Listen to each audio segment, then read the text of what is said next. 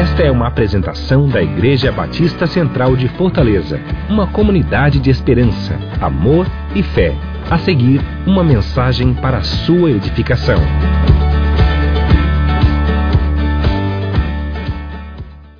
Vamos abrir juntos no livro de Romanos, capítulo 12, versículos 1 a 8. Eu vou convidar você para ficar em pé, fazer a leitura comigo. Romanos capítulo 12, versículos 1 a 8. Eu, se tiver no telão, a gente vai ler juntos, tá bom? Interdependência ou morte. Amanhã é 7 de setembro, né? Independência ou morte. Interdependência ou morte. Aproveitando a temática, para a gente falar um pouquinho dessa coisa da interdependência, como Deus nos fez. É interessante que as pessoas acham que sinal de maturidade é quando você se torna independente. Aos olhos de Deus não é bem assim.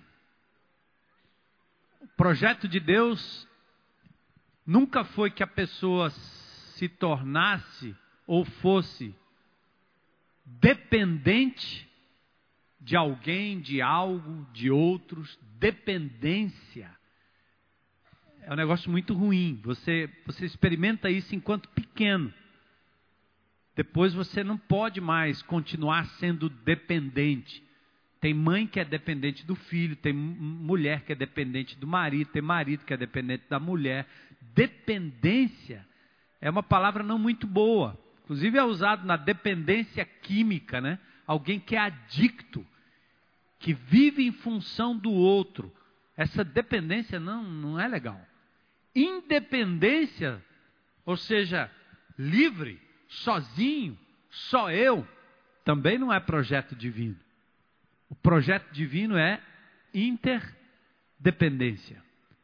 Eu preciso de você, você precisa de mim, e nós precisamos de Cristo. Né? Então vamos lá, por isso o título Interdependência. Romanos capítulo 12. Vamos ler juntos, igreja. Rogo-vos, pois, irmãos, pela compaixão de Deus, que apresenteis os vossos corpos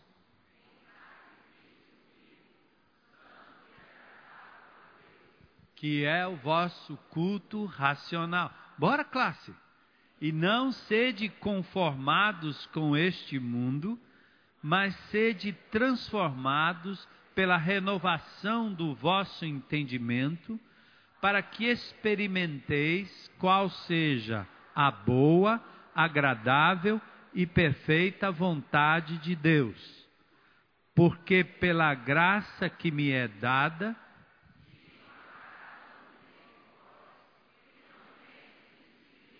além do que convém.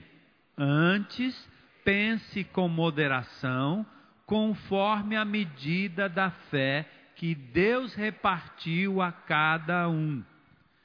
Porque assim como em um corpo temos muitos membros,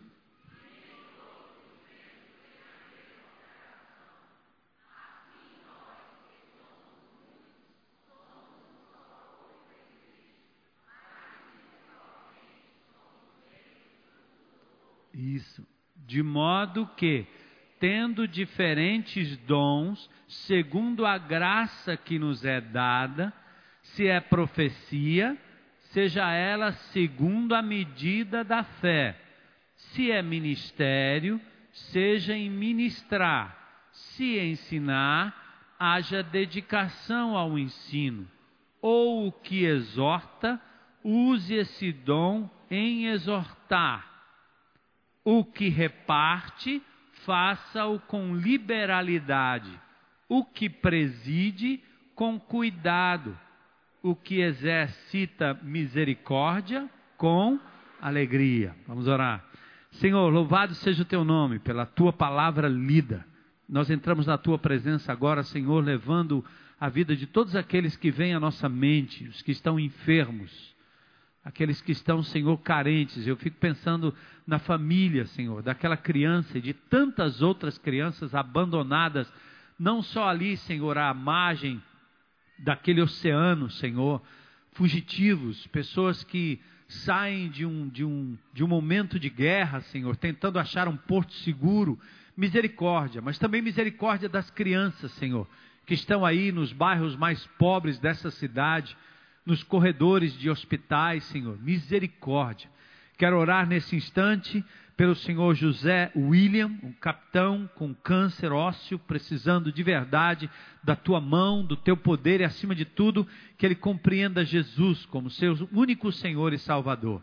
Peço também pela Adriana, Senhor, em recuperação e tantos outros que vêm à memória de cada um de nós, Senhor que nós ainda na tua presença possamos ver a graça e o milagre sobre essas vidas, para a glória do teu nome. E fala o nosso coração através desse texto, é o que nós te pedimos em nome de Jesus. Amém. Podem sentar.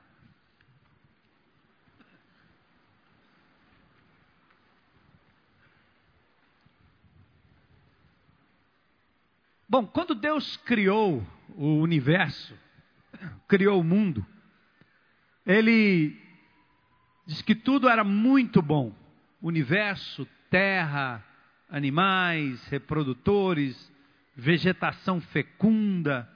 E aí ele criou o ser humano. Tudo muito bom. Mas ainda não havia uma correlação entre a criação, não havia relacionamento. Não havia reciprocidade de amor no momento que, por exemplo, ele cria o homem do pó da terra. O homem, segundo o relato de Gênesis, Adão. É criar um ser que não tinha reciprocidade. A própria definição de amor não poderia ser praticada com uma pessoa só. Imagine engrenagens, imagine peças de um aparelho qualquer doméstico. É, eu vejo ali, às vezes, aqueles, aqueles aparelhos que, que as mulheres usam em casa, tem muito, né? Às vezes é um pedaço para cá, é uma lâmina para lá, é uma, uma capa aqui, é um copo ali. Então, essas partes separadas não fazem absolutamente nada. Mas a partir do momento que elas se encaixam umas nas outras, aí sim você tem a finalidade para a qual cada peça foi feita. Assim são os órgãos do corpo humano. Um coração para o lado de fora não resolve nada. Um fígado fora do corpo também não resolve nada. Um pulmão fora da caixa torácica também não vai resolver nada. Olhos fora da sua cavidade também não tem função. Ou seja, quando nós nos integramos uns aos outros, aí sim nós cumprimos a verdadeira função para a qual nós fomos criados. Assim também Deus, quando ele viu apenas uma parte da sua criação, totalmente isolado, sozinho, embora cercado pelos animais, pela natureza, pelo restante da natureza, Deus diz em Gênesis 2:18: Não é bom que o ser humano, homem, esteja só. E naquele momento ele bola, ele cria a mulher para ser companheira e correspondente do homem. É a mesma coisa eh, que nós estamos falando aqui agora há pouco sobre peças, órgãos. Não faria sentido um homem sozinho. Ele não procriaria, ele não se relacionaria, não poderia amar, ser amado. Por isso Deus criou o homem com a capacidade de relacionar-se com outro ser. O que somos se define pelas relações que nós temos. Presta atenção. O quem você é? Você é filho de alguém, pai de alguém, mãe de alguém, irmão de alguém, parente de alguém, subordinado ou patrão de alguém, como diz a palavra de Deus em Romanos 14, 7, ninguém vive para si, ninguém morre para si. O que alguém faz contra a natureza em qualquer lugar do planeta afeta o restante da raça humana. Até, o, até a natureza tem interligação. Um problema que é ocasionado, por exemplo, lá em Brasília, afeta milhares de pessoas. Algo que você faz, de repente achando que é só para você ou só com você, também vai afetar outras pessoas. Deus nos fez assim. Aliás, na Bíblia, Deus sempre tratou com grupos de pessoas, famílias, tribos, nações, ajuntamentos, congregações. Então, a nossa identidade vem muito desta relação com o todo. Por isso, nós somos igreja, corpo de Cristo, chamados para fora. Deus diz que nós somos um povo dele, nação dele, reino dele, família dele, edifício. Juntos somos o corpo vivo de Cristo na terra. Todos nós. Não dá para viver cristianismo de forma solitária, independente, porque Deus nos fez para relacionamento. Aliás, individualismo e solidão acabam matando o ser humano, ou então empurra o ser humano para conexões inferiores. Ele começa a se conectar com coisas, começa a se conectar com até elementos do reino animal. Às vezes o que é dado a um animal não é dado a uma criança.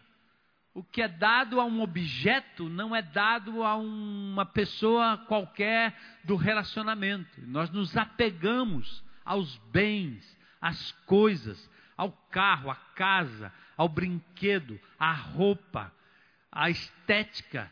E aí nós vamos nos isolando completamente e estas conexões que são inferiores vão nos destruindo, porque a gente começa a perder a noção do plano divino.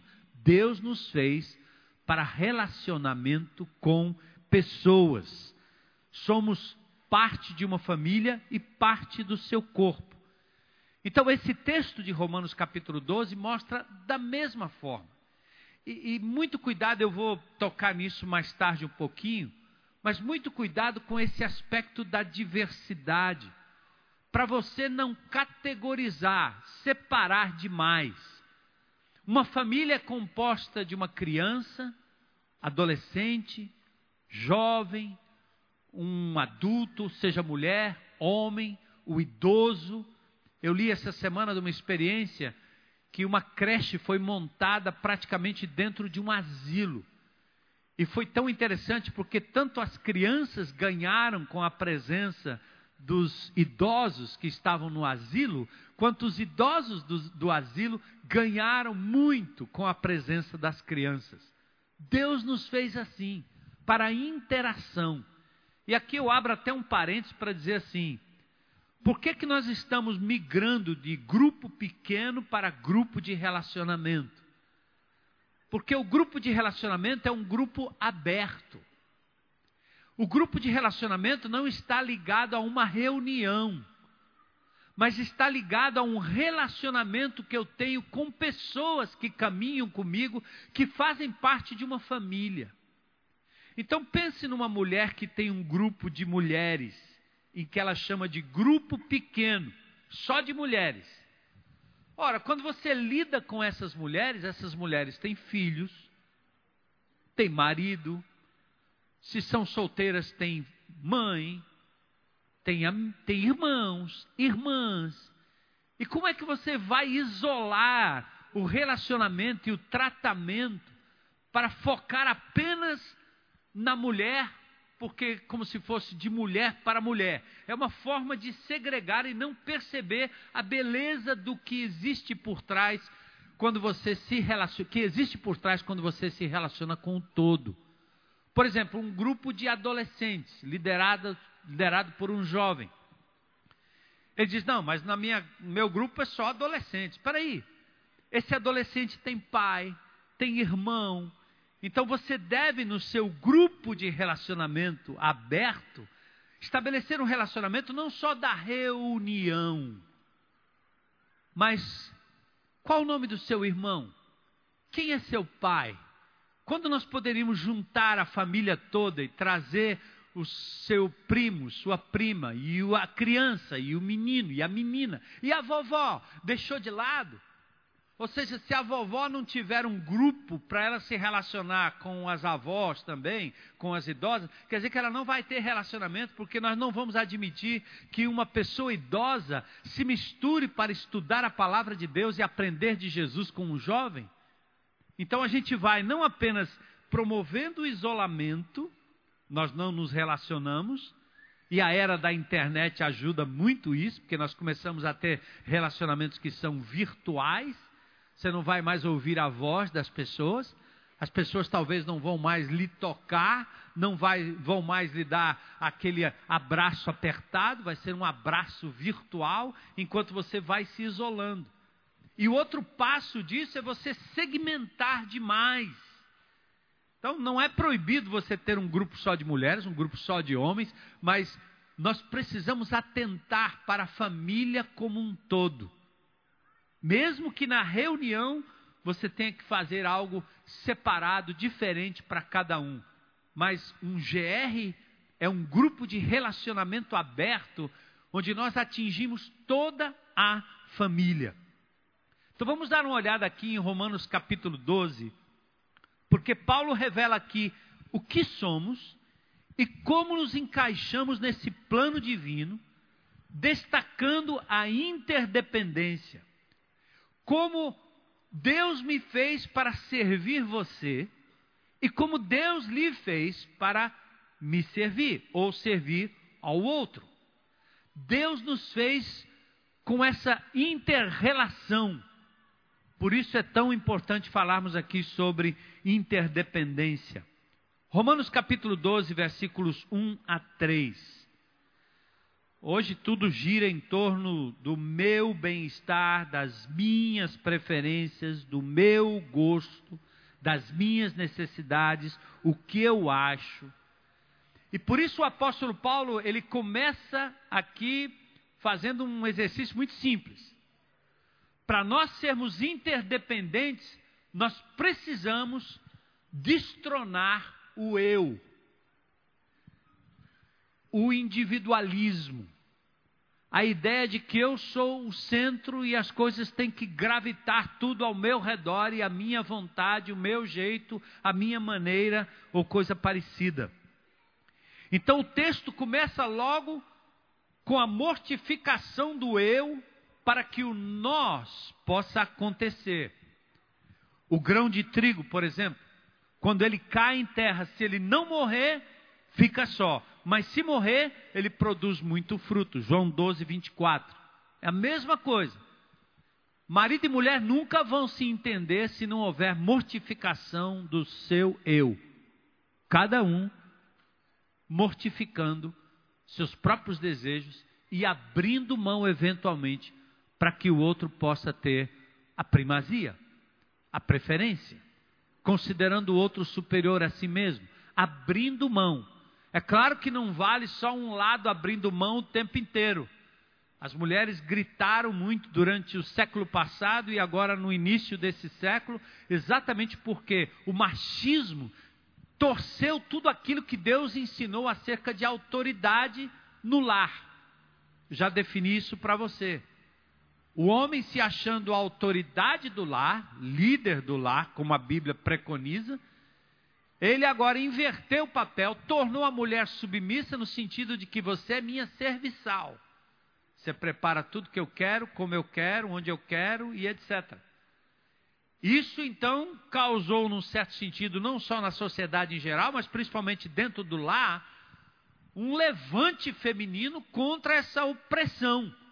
Porque a autoridade nunca foi para ser exercida desta forma. Autoridade não é o direito de exigir obediência ou exigir serviço.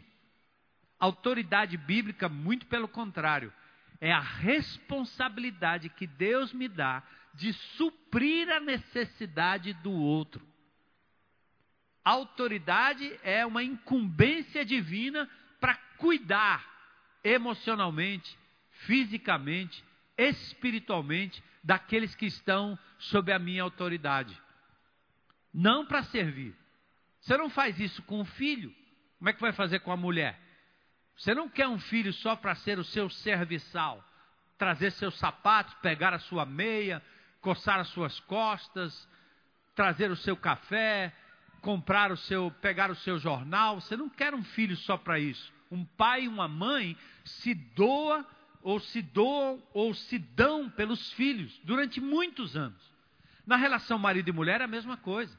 Autoridade é responsabilidade para o suprimento das necessidades do outro. Então, Paulo começa logo dizendo: tem que mortificar esse eu. E Paulo nos convida então ao altar de sacrifício, para um lugar de morte do indivíduo e do individualismo, para fazer nascer em nós a interdependência e a mútua ministração em favor do outro, sempre do outro. Por exemplo, ele começa dizendo: Portanto, irmãos, rogo-vos, pelas misericórdias de Deus. Ele parece que está apelando, porque é uma coisa difícil. Ofereçam, ou se ofereçam em sacrifício vivo, santo e agradável a Deus. Ele está dizendo: esse é o culto real, racional e verdadeiro. Paulo nos convida então para um altar de sacrifício ele diz: os corpos que são entregues no altar, ele está obviamente usando uma linguagem figurada. Ele não quer que você, como no Velho Testamento, colocava um animalzinho ali no altar, aquele animal degolado, aquele animal sangrando, aquele animal que era imolado em favor do povo, em favor do penitente. Ele não está dizendo isso. Ele não está dizendo que você vai lá, que Deus está querendo que você se mutile. Ele está usando a palavra altar como uma figura de linguagem para dizer: gente, chegou a hora de você pegar o seu eu com suas demandas, esse individualismo todo, e colocar no altar de Deus como um sacrifício que ele qualifica, verso 1, vivo, santo e agradável. Então a morte aqui não é física, pois essa Jesus já morreu mas ela é espiritual, é viva, é separada, é um presente, uma entrega que agrada a Deus. Eu abro mão. Jesus fez isso na hora do cálice, da oração. Se possível, Pai, passa de mim esse cálice sem que eu beba, mas seja feita a tua vontade, não a minha vontade.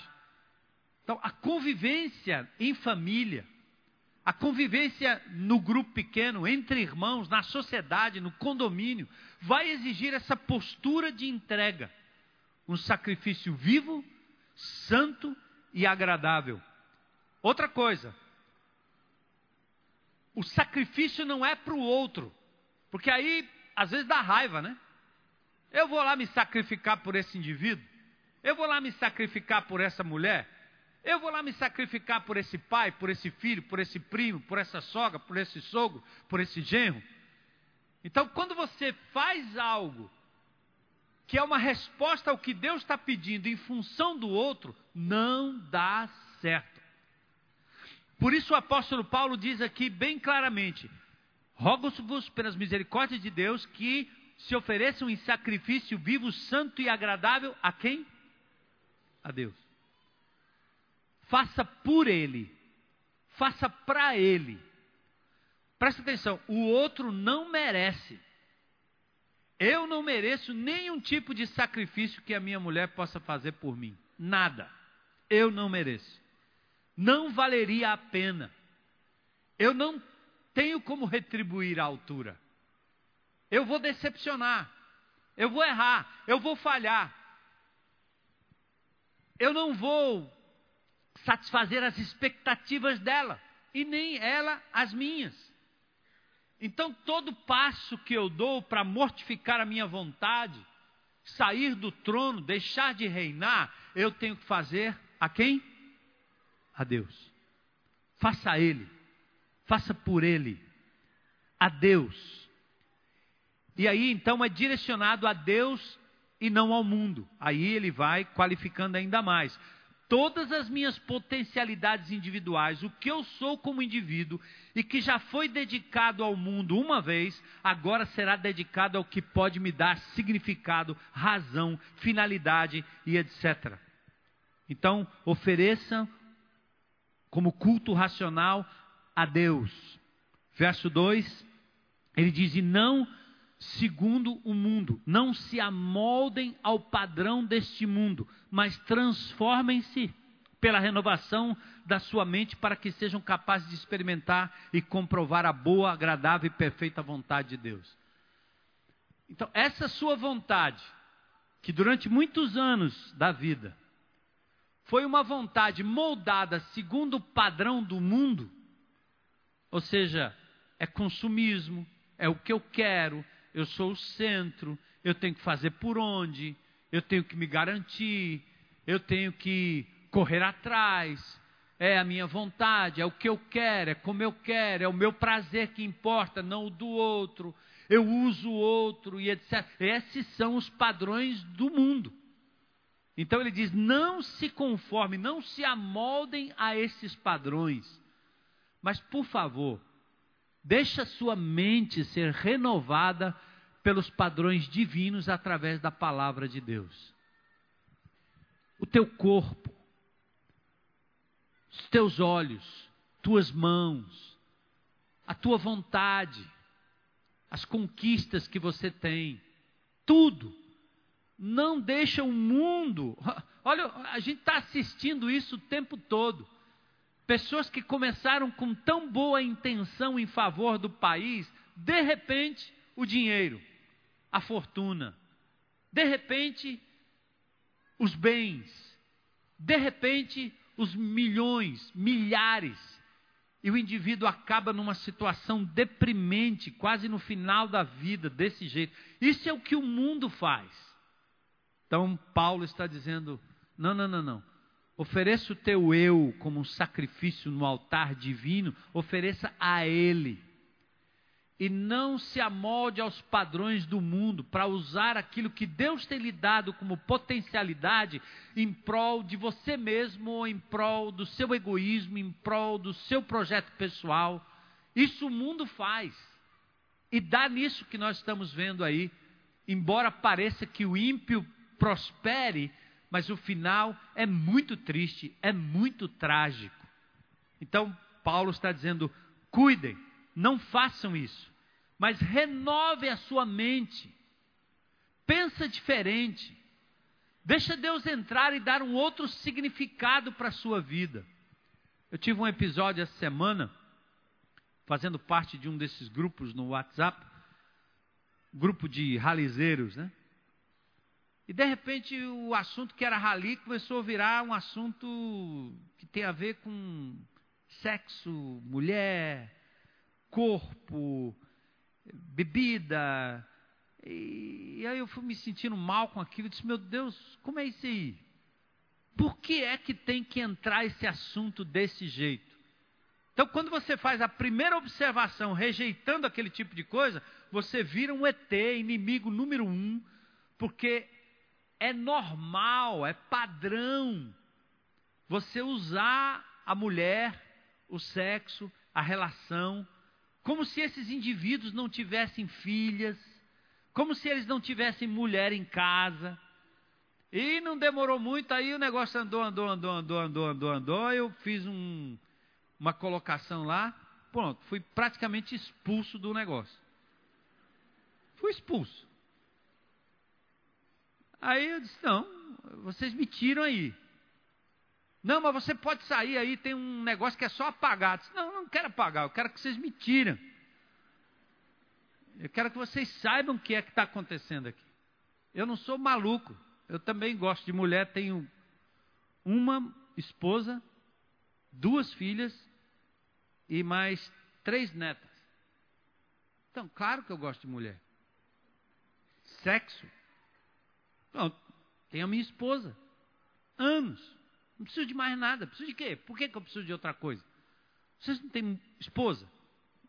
e outra coisa, o assunto aqui não é rali. Por quê? Então me tirem aí. Não, você sai. Aí ficou aquela confusão. hashtag fica bispo, hashtag sai bispo.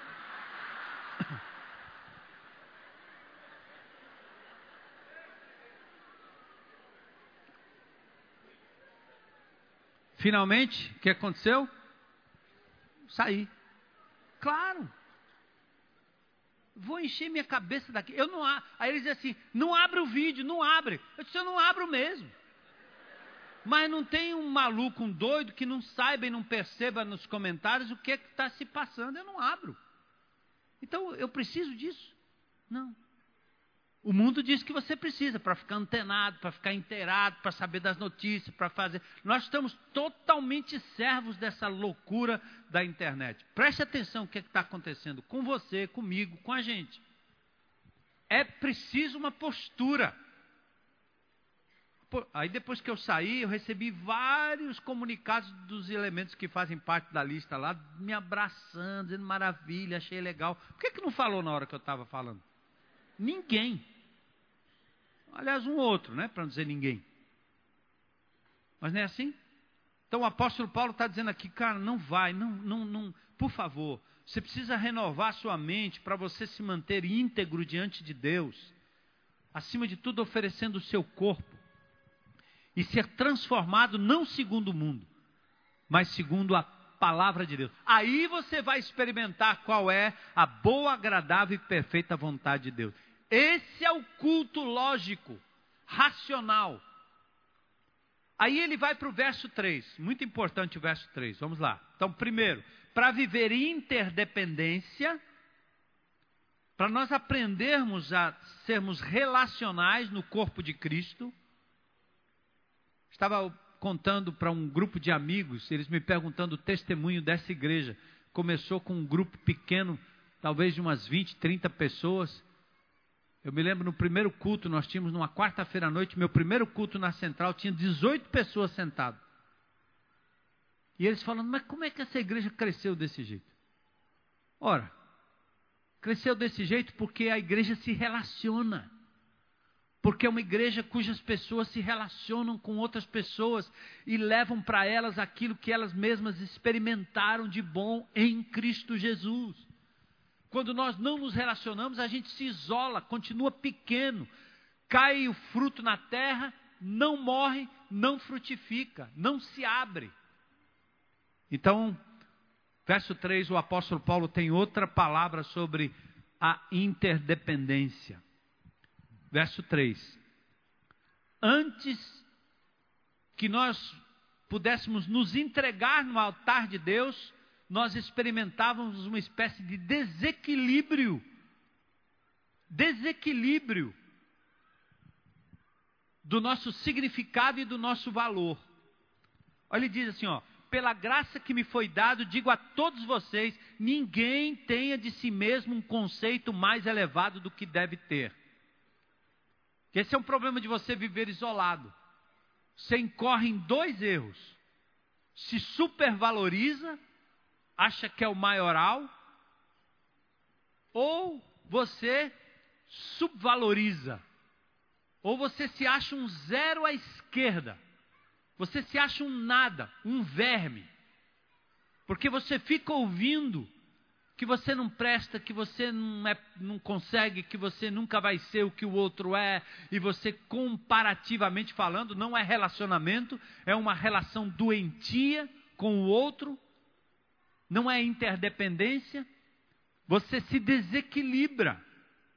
E aí o apóstolo Paulo diz: pela graça digo a cada um individualmente, não pense de você além do que você deve pensar. Em busca da glória humana e do reconhecimento individual, a igreja de Corinto tinha esse problema. As pessoas se achavam mais do que de fato eram. Paulo diz: não. Mas também não vale pensar a quem. Complexo de inferioridade. Por conta de circunstâncias, de pessoas que falaram, do pai, da mãe, do professor, da forma que foi criado, você desenvolveu um complexo de inferioridade. E Paulo está dizendo: não, não, não, não. Para você ter uma interdependência e se relacionar bem com as pessoas, presta atenção. Não pense mais do que você é, porque isso geralmente vem daquilo que você alimenta, quando você ouve as pessoas, se acha o cara, se acha a cara, se acha a pessoa. O Facebook é um negócio bem engraçado, né? Eu posto lá algumas coisas de meditação e tarará, mas é, é muito engraçado a pessoa. Esse fenômeno do self. Já pensaram? Que fenômeno diferente. Eu nunca vi uma pessoa bater um selfie na hora que acorda, assim. Por que é? E às vezes dá a impressão, né? Você vê de, de, de relance, mas você quer dar uma caprichada, né? Para fazer um selfie, você dá uma caprichada. Aí você vai, mexe, a pose. A minha esposa diz assim: baixa o queixo, baixa o queixo, tem que baixar o queixo. Eu não sei se é para não aparecer as pelancas aqui de baixo. Mas ela diz, né? Baixa o queixo bem, baixa o queixo. Né? Baixa o queixinho.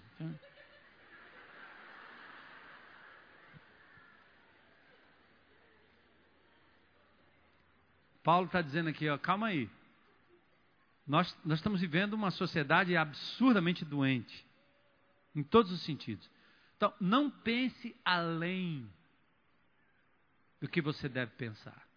Não projete em você aquilo que você gostaria de ser ou daquilo que você, aquilo que você vê no outro e, e sabe que não pode ser aquilo porque você não é. Misericórdia, não faça isso não.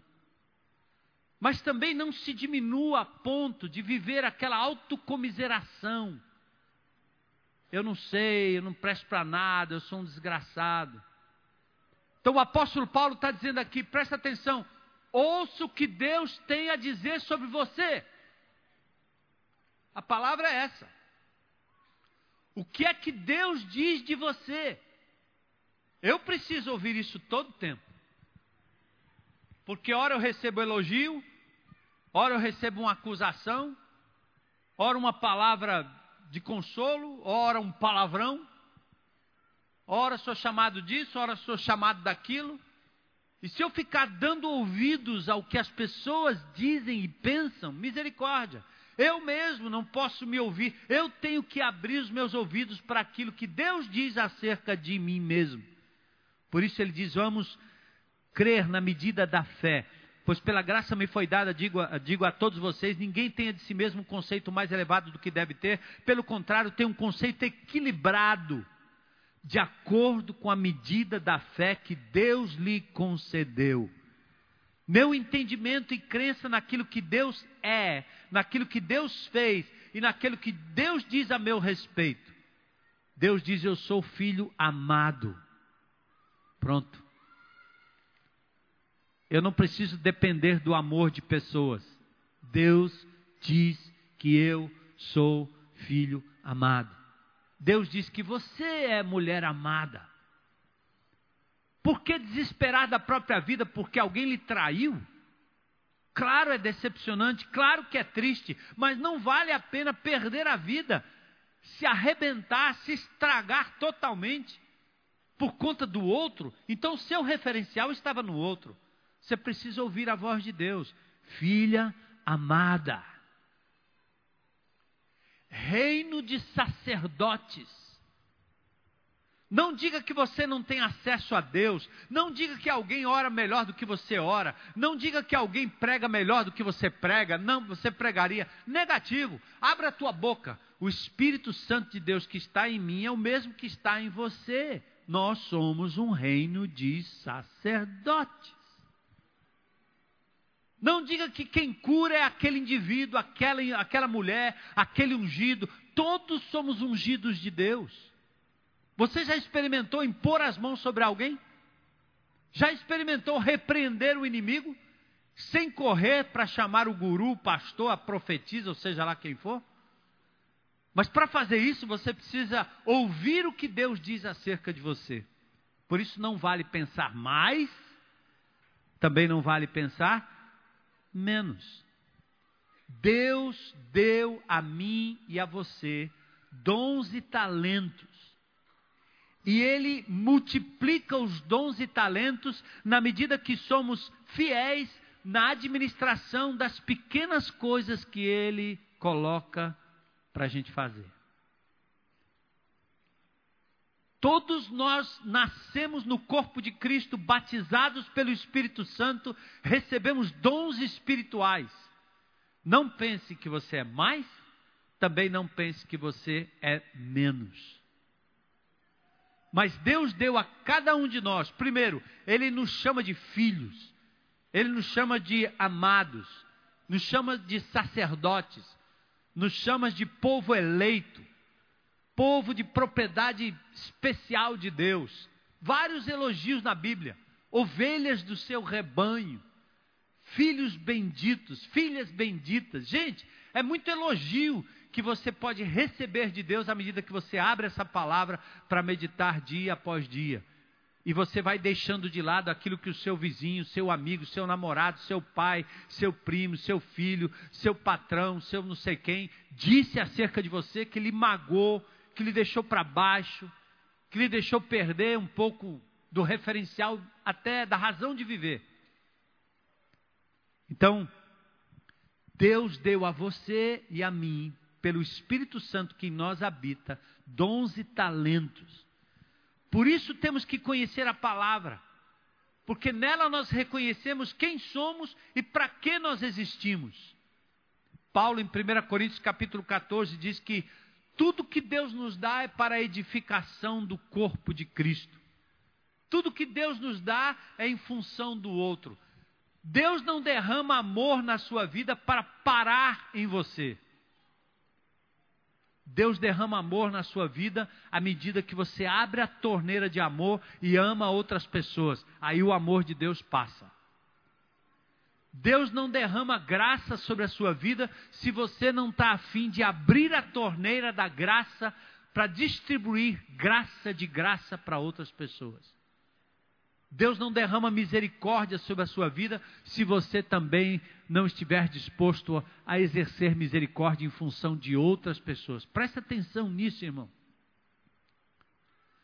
Toda vez que você disser, Senhor, derrama porque eu quero distribuir, Deus derrama, passa por você, você é abençoado, usufrui da maravilha de ver o caráter de Cristo passando por você, a bênção de Cristo passando por você, os milagres de Cristo passando por você e atingindo outras pessoas, porque você diz: Senhor, eu quero ser um canal. Um canal. Está pronto? Está disposto? É hora da entrega. É hora do sacrifício. É hora de buscar uma avaliação moderada sobre você e não ter referenciais nas pessoas ou em você mesmo, mas no Senhor. É hora de colocar dons e talentos a serviço do corpo de Cristo. E aí ele continua no versículos 4 a 8, ele começa a falar da interdependência, coisa linda. Assim como cada um de nós tem um corpo com muitos membros e esses membros não exercem todos a mesma função. Então ele vai dizer o que? Nós somos muitos membros em um só corpo. Igreja, corpo de Cristo. Muitos membros em um só corpo. Mas aí ele diz também no versículo que nós temos uma diversidade de atuação. Cada um vai agir de um jeito. Nem todos têm a mesma operação. Não exercem todos a mesma função. Fomos criados por Deus, criados por Deus com diferentes capacitações. Por isso temos funções diferenciadas, peculiares. Respeite a diversidade. Não tem ninguém na terra igual a você. Ninguém. E Deus deu numa família, num GR, num PG, numa igreja, qualquer que seja o tamanho, ele distribui pessoas com dons totalmente diferentes para se complementarem na execução da sua vontade. Qual o seu dom? Nem todos têm a mesma operação. Somos parte de um organismo vivo, onde flui a graça e o poder de Deus pela presença do Espírito Santo. Temos que crer, temos que aceitar e viver nessa perspectiva. Estava com um grupo de amigos esse final de semana. E aí eles me perguntaram: Mas a sua igreja não era aquela igreja que tinha ministérios, a rede ministerial, o povo sabia dos seus dons e servia nos ministérios da igreja? Eu disse: Pois é, antigamente nós tínhamos ministérios localizados. Se você queria servir a Deus, você viria aqui, por exemplo, e, e se inscreveria para servir ah, nos centuriões, ou então servir eh, aqui no louvor. Mas hoje, não cabe 5 mil pessoas, 6 mil pessoas, 7 mil pessoas, 4 mil pessoas servindo todo mundo num ministério aqui visível. O que acontece hoje, deve acontecer na sua vida, é que por onde você anda, Deus quer te usar. E Ele lhe deu dons espirituais, habilidades, que você pode usar em qualquer lugar, qualquer que seja a circunstância, todas as horas que o Senhor tocar o teu coração para servir alguém, amar alguém e fazer coisas como indivíduo, mas principalmente como grupo também. Atos de compaixão. Deus te deu o dom, é artesanato, pois faça artesanato e fale em nome de Jesus. Agracie pessoas, presenteie pessoas em nome de Jesus. É consolo, é conforto, é misericórdia, seja o que for muitos membros em um só corpo, diversidade na atuação. E no verso 5, ele fala da interdependência. Assim também em Cristo, nós que somos muitos, formamos um corpo, e cada membro, põe esse texto para mim, por favor, verso 5, para a gente dar uma olhada, do capítulo 12 de Romanos 8. Precisamos olhar bem de perto esse verso 5, porque aqui ele destaca a interdependência. Pode ser? Verso 5.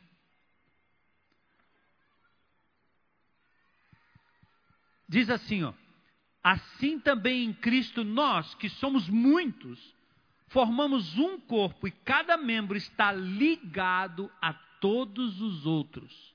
Liga. Somos muitos, grande multidão, inúmeros. Somos um só corpo em Cristo. Cristo nos batizou em um corpo. Somos individualmente membros um dos outros, cada parte conectada às partes, formando um todo. E aí, dos versículos 6 em diante, ele começa a declinar alguns dons espirituais. Tem lista em Romanos 12, tem lista em 1 Coríntios 12, tem uma lista em 1 Pedro capítulo 4. Não é exaustiva a lista da Bíblia sobre dons espirituais. Deus distribui dons conforme Ele quer, certo? Então, aqui alguns do texto bíblico. Ele diz: temos diferentes dons de acordo com a graça que nos foi dada. Se alguém tem o dom de profetizar, use-o na proporção da fé. O que é que chegou aí? Chegou o verso 4 a 8, é isso? Temos diferentes dons de acordo com a graça que nos foi dada. Se alguém tem o dom de profetizar, use-o na proporção da sua sua fé. Aí você vai perguntar, pastor, esse aí, dom de profecia, né? Que é isso aí? É de adivinhação? Tem três tipos de profecia na Bíblia certo? A primeira delas é a profecia da Escritura. Lá em Pedro, no capítulo 1, diz que nenhuma profecia da Escritura foi dada por vontade humana. Homens falaram inspirados pelo Espírito Santo de Deus. E lá no Apocalipse, no finalzinho, acerca de profecia bíblica, diz assim, ó: Declara a todos os que ouvem as palavras da profecia desse livro: se alguém lhe acrescentar algo, Deus lhe acrescentará as pragas descritas nesse livro. Alguém quer profetizar?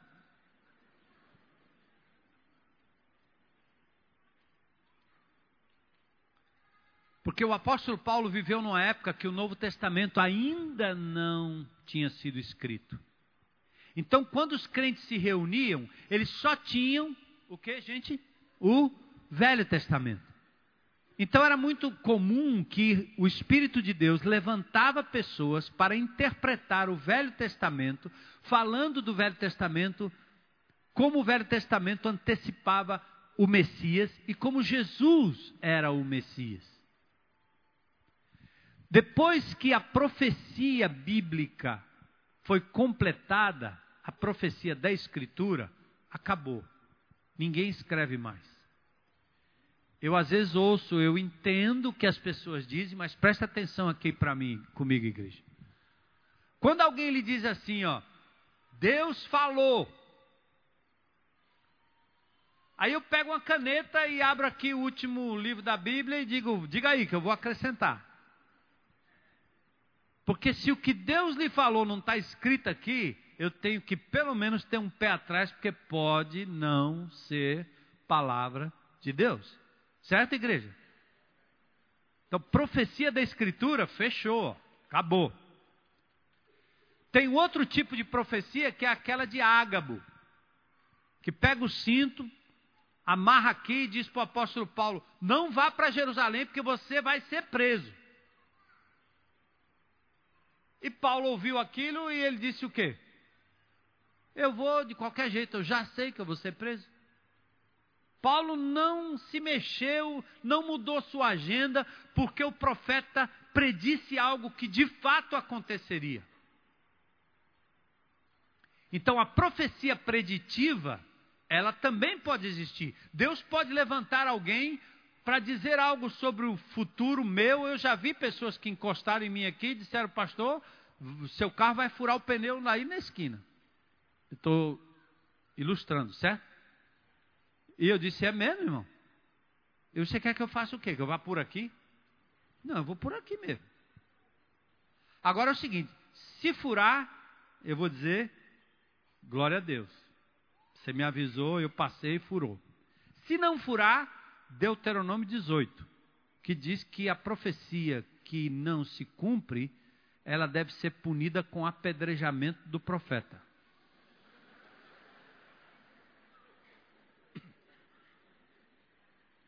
Ia ter muito irmãozinho, muita irmãzinha apedrejada, né não? Porque geralmente essas profecias que vocês ouvem, e eu frequentei já, eu sei como é. É uma série de generalidades, mas as pessoas às vezes vão tão condicionadas que elas dizem, como é que ele falou tudo aquilo? Meu pai, que era espírita, já vocês sabem disso, eu frequentava centro espírita. Os espíritos falavam coisas que Ninguém sabia de onde eles tiraram aquilo. Então, muito cuidado. O fato de ser verdade ou não, não quer dizer que vem de Deus, porque aconteceu. Porque é verdade. Eu digo para vocês: os trabalhos feitos nos centros dessa cultura, desse culto afro, certo? Que eu também frequentei, os trabalhos que são feitos, eles acontecem. É predito e acontece. Por quê? Porque Deus permite. Aprovação divina? Não. Condenação total. Então, muito cuidado com essa profecia preditiva, esse horóscopo evangélico, que quer saber o que vai acontecer amanhã. Mas o apóstolo Paulo também fala em 1 Coríntios no capítulo 12 de uma profecia que tem a ver com exortação, com ensino. É a palavra de Deus servindo de exortação, é a palavra de Deus sendo ministrada na vida de outras pessoas. Há muitos profetas aqui nessa comunidade. Então ele diz: na nossa interdependência, se Deus te usar para profetizar a palavra de Deus na vida de alguém, então ele diz: faça segundo a medida da fé. Certo? Faça segundo a medida da fé. Aí ele diz ainda: se alguém tem o dom de profetizar, use-o na proporção da fé. Se o dom é servir, o que, que é para fazer? Sirva. Se é ensinar, ensine. Se é dar ânimo ou exortar, exorte, dê ânimo, que assim se faça. Se é contribuir, contribua. Mas será que é só quem tem dom que é para contribuir? Claro que não. Evangelismo também é um dom. Tem pessoas que têm o dom de evangelizar. Deus dá para alguns um dom especial, mas todos devem evangelizar. Então o que ele está dizendo é que há pessoas que Deus abençoa de tal forma, são pessoas generosas, que contribuem com uma liberalidade especial. Eu conheço algumas pessoas assim. Então ele está declinando aqui os dons. Se é dar ânimo, exercer misericórdia, faça. Se é contribuir, então contribua com liberalidade. Se é exercer liderança ou presidir, faça com zelo. Se é para ter misericórdia, atos de compaixão, faça com alegria. Mas o fato é o seguinte: Deus distribuiu para mim, para você, para todos nós, dons espirituais, para que a gente possa servir uns aos outros. Todos têm pelo menos um dom, exercido no contexto do corpo segundo a dádiva do Espírito. E quando o crente atua no corpo com seus dons, há um testemunho vivo da graça de Deus. Seja num GR, seja num grupo pequeno, seja onde for, cada irmão tem uma característica, como na família. Os irmãos não são iguais. Todos têm uma função diferente. Então, amados, o homem é restaurado à sua função quando ele exerce o seu dom em prol do outro. E Deus é glorificado. Vamos fazer isso em favor uns dos outros. Então vamos começar aqui, né? Se a gente recapitular e fechar aqui. Primeiro, mortifica o individualismo. Rogo-vos, pois, irmãos, pelas misericórdias de Deus, que apresentei os vossos corpos como sacrifícios vivos, santo, vivos, santo e agradável a Deus. Sai do isolamento. Abra sua casa, abra sua vida, abra seu grupo. Sirva as pessoas. Ame pessoas. Entrega. Lembra que o teu corpo, teus bens, os membros do teu corpo, teus olhos, têm servido o mundo durante muito tempo. Quando Jesus entrou, agora é hora de você reavaliar tudo e dizer: Senhor, está aqui à tua disposição. Eu quero ser usado por ti, Senhor, para abençoar outras vidas. Paulo diz: para ser interdependente também precisa ter uma, uma avaliação equilibrada sobre a gente. Eu não quero ser mais do que eu sou diante de Deus, nem menos. Não deixe que ninguém te diminua. Ouça a voz de Deus. E agora que você é parte de um corpo, parte de uma família, parte de uma igreja, lembra que o Espírito de Deus deu a cada um de nós dons e talentos. O que é talento? Talento é uma coisa natural. Por exemplo, tocar é um talento. O cara toca um instrumento, ele tem talento para tocar o instrumento. Muitos já nascem com talento para tocar. Mas quando aquele indivíduo está possuído pelo Espírito Santo de Deus, quando ele toca um instrumento, a unção de Deus passa por ele, chega até os seus ouvidos e você louva ao Senhor com alegria, porque eles tocaram um instrumento exercendo um dom espiritual. Lembra de Saul? Saul dominado por um demônio. Quando Davi pegava a harpa e tangia a harpa, o demônio ia embora. Não precisava gritar, não precisava dizer sai, não precisava sapatear, não precisava nada. Um homem com o talento de tocar a harpa, ungido pelo Espírito de Deus, ele tangia a corda e os demônios saíam correndo. Entende? Então Deus deu a você talentos. Dorcas fazia artesanato. Deus te deu talento de servir, talento de exortar, talento de ensinar, talento de conduzir, de exercer misericórdia. Diga, Senhor, eis-me aqui, estou pronta, eu quero fazer isso em prol do outro. Primeiro, dedicado ao Senhor. Segundo, em favor dos meus irmãos. Terceiro, para proclamar o teu nome e servir pessoas que não conhecem Jesus e dar a elas a notícia, a boa notícia. Tudo vem dele, por meio dele e para ele. E toda a glória será dele. Então, Senhor, passa sua graça sobre mim, passa o seu amor, passa por mim, Senhor, para atingir outras pessoas. Então nós queremos amanhã, né, o dia do, do grito, independência ou morte, como crentes em Cristo Jesus, vamos sair daqui dizendo interdependência. Eu não quero ser dependente de ninguém. Chega, sacode o jugo. Nós temos que depender de Deus, não de seres humanos. Também sermos independentes, como se fôssemos solitários, individualistas, também não dá certo nós precisamos de interdependência. Eu preciso de você, você precisa de mim, e nós precisamos de Cristo, como diz aquele cântico, né? Até o fim, né? Sem cessar, sem vacilar. Né? Nós não vamos dançar aqui, porque tem a bandinha, né? Que dança esse, esse cântico aí, certo? Então vamos sair daqui, sairmos daqui hoje compreendendo que Deus está levantando uma igreja, um povo, uma nação, as pessoas aí fora estão carentes, querendo pertencer a algo que dê significado, que haja amor, graça, altruísmo, entrega. E a igreja é o melhor lugar do mundo. Mas você precisa deixar mortificar o seu eu e dizer: Senhor, está aqui, me usa. Deixa passar por mim o teu amor, a tua graça. Me usa, Senhor, para eu me relacionar com pessoas, com meus irmãos. Vamos orar? para a gente terminar. Senhor, nós adoramos o Teu nome nesta noite.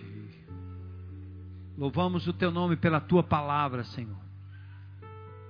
Pelo altar, onde é possível a gente mortificar o eu diariamente.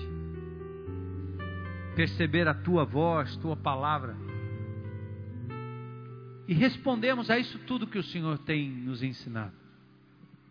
Senhor, usa os talentos e os dons que o Senhor tem dado a esta igreja para fazer diferença aqui no Ancuri, nessa cidade, nesse país, Senhor, tão carente de vida, de justiça, de compaixão, de honestidade, de amor de Deus. Faz isso, Senhor. Queremos seguir os teus passos aprender contigo, Senhor, imitar aquilo que o Senhor fez, abrindo mão de tudo para se doar na cruz do Calvário por amor a cada um de nós. Faz no Senhor cada vez mais corpo vivo de Cristo na terra. Usa-nos, Senhor. Que a tua graça nos alcance. Enquanto nós estamos orando, eu quero perguntar se tem alguém aqui hoje à noite que gostaria de fazer uma entrega da sua vida a Jesus. Alguém que gostaria de dizer: Hoje eu vim aqui publicamente, quero dizer: Jesus é meu Senhor e meu Salvador, eu me entrego a Ele. Tudo que eu tenho, tudo que eu sou, meus talentos, minha vida, meus dons. Alguém? Levanta a mão. Aleluia. Eu acho que eu nem consigo ver aqui direito, mas o Senhor está vendo e vocês também. Dê um abraço e traz essa pessoa aqui à frente. Vamos ficar em pé para a gente cantar?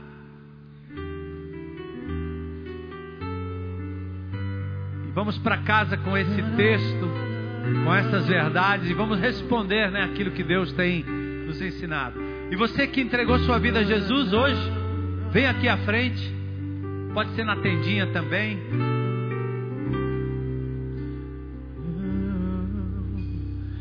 Deus que se fez homem habitou entre nós. O nosso cântico é uma oração de resposta à palavra. Servo humilde foi para a glória de Deus Pai. Pode vir, pode vir. Não há outro igual.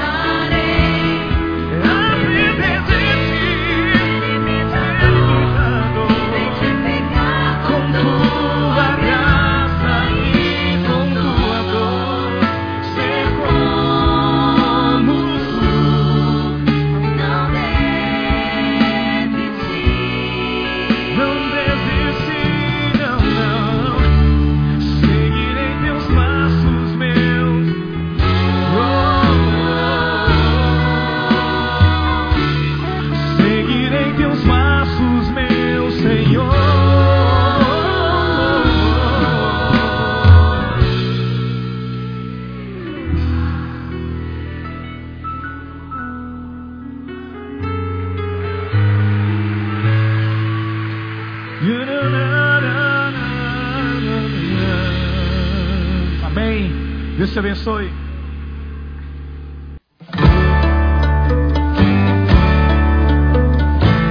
Você ouviu uma mensagem produzida pelo Núcleo de Comunicação Audiovisual da IBC, que conta com um vasto catálogo de mensagens em áudio e vídeo. Para maiores informações, passe um e-mail para recursos@ibc.org.br ou ligue para 85 3444 3600.